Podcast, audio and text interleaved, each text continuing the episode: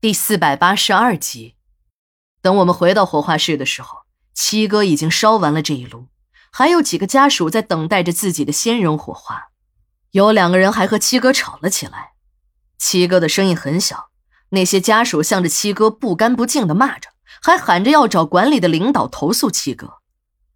我们火化工的职业特殊，一般都有一个不成文的规定，就是无论丧户家属说什么，我们也不和他们吵。因为这些人都刚刚失去了亲人，心情难免有些悲伤。在这个时候，为了不激化矛盾，我们一般都会忍让。这不仅是对活着的人是一种安慰，更是对逝者的一种尊重。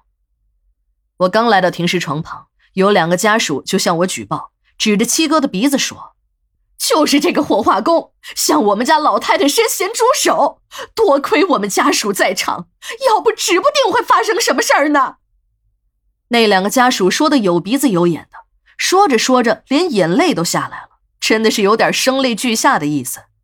七哥差点急哭了，但也没敢大声，只是在一边小声的解释着：“天地良心，我刚要过去检查一下遗体，还没有碰到棺材，你们就说我非礼老太太。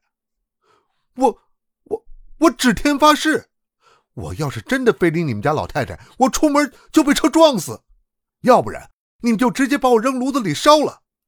你们这样红口白牙的污蔑人，亏心不？那两个家属还是不依不饶，说这个火化工是有邪心，自己一家人就是要亲眼看着老太太进升天殿才安心呢。说着，又有两个年轻人上来要把老太太的遗体推进火化炉。两个年轻人的动作看起来很专业。小赵趴在我的耳边告诉我：“师傅。”这一家人在火化室里看了好久了，我明白了，这感情是上火化室里现学现卖来了。这点小鬼头和两个年轻的火化工打打马虎眼还行，我一眼就看出来了，这里面一定是有什么问题。我立即阻止了两个年轻人，打开了棺材盖说明一下，殡仪馆火化时用的棺材是一种特殊的纸制品，很硬，但进火化炉后会立即烧尽。并不会留下残渣，影响骨灰的质量。这种纸棺材不用的时候就是一个被拆开的大纸箱，用的时候一组装便也成了棺材。至于火化时丧户家属选不选用这种棺材，完全是依自己的丧葬风俗习惯而定。今天这个丧户选了一个高档的纸棺材，这种棺材别看只是用硬纸板制成，可却能承受二百公斤以上的压力。按照规定。火化工在火化尸体之前是一定要检查一下随葬用品的。我知道七哥做的没有错，这些问题就应该在棺材里，出在随葬的物品上。在我的强烈建议下，家属极不情愿地打开了棺材的盖子。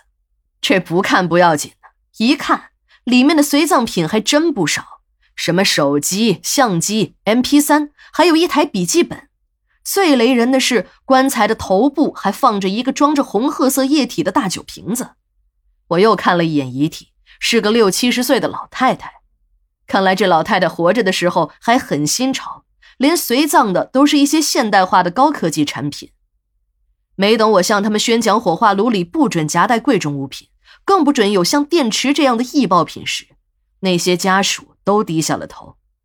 一个中年男子走了过来。一个劲儿的给七哥赔着不是，红着脸说他的母亲生前是搞文艺的，所以他才给母亲买了一架相机，手机和 MP 三都是母亲生前用的，那瓶酒是母亲生前用的药酒，至于那台笔记本只是一个模型而已，还一个劲儿的求我们高抬贵手，把这些随葬品让他母亲带走，也好让他尽一点孝心。很多时候，这种孝心是无法让人拒绝的。虽然有规定，但也只有睁一只眼闭一只眼。在不影响火化的前提下，一般我们都会满足丧户的要求。但有些东西是绝对不能带进火化炉的，尤其是像升天殿这种高档一点的环保炉子，娇气的很，弄不好就会出事故。这种炉子的检修相当的麻烦，需要有生产厂家的技师配合才能完成。经过和家属的商量。家属同意把那些电器中的电池卸掉，换了台普通的炉子，这才算把问题给解决了。当然，即使是普通的炉子，那瓶药酒也是不能带进去的。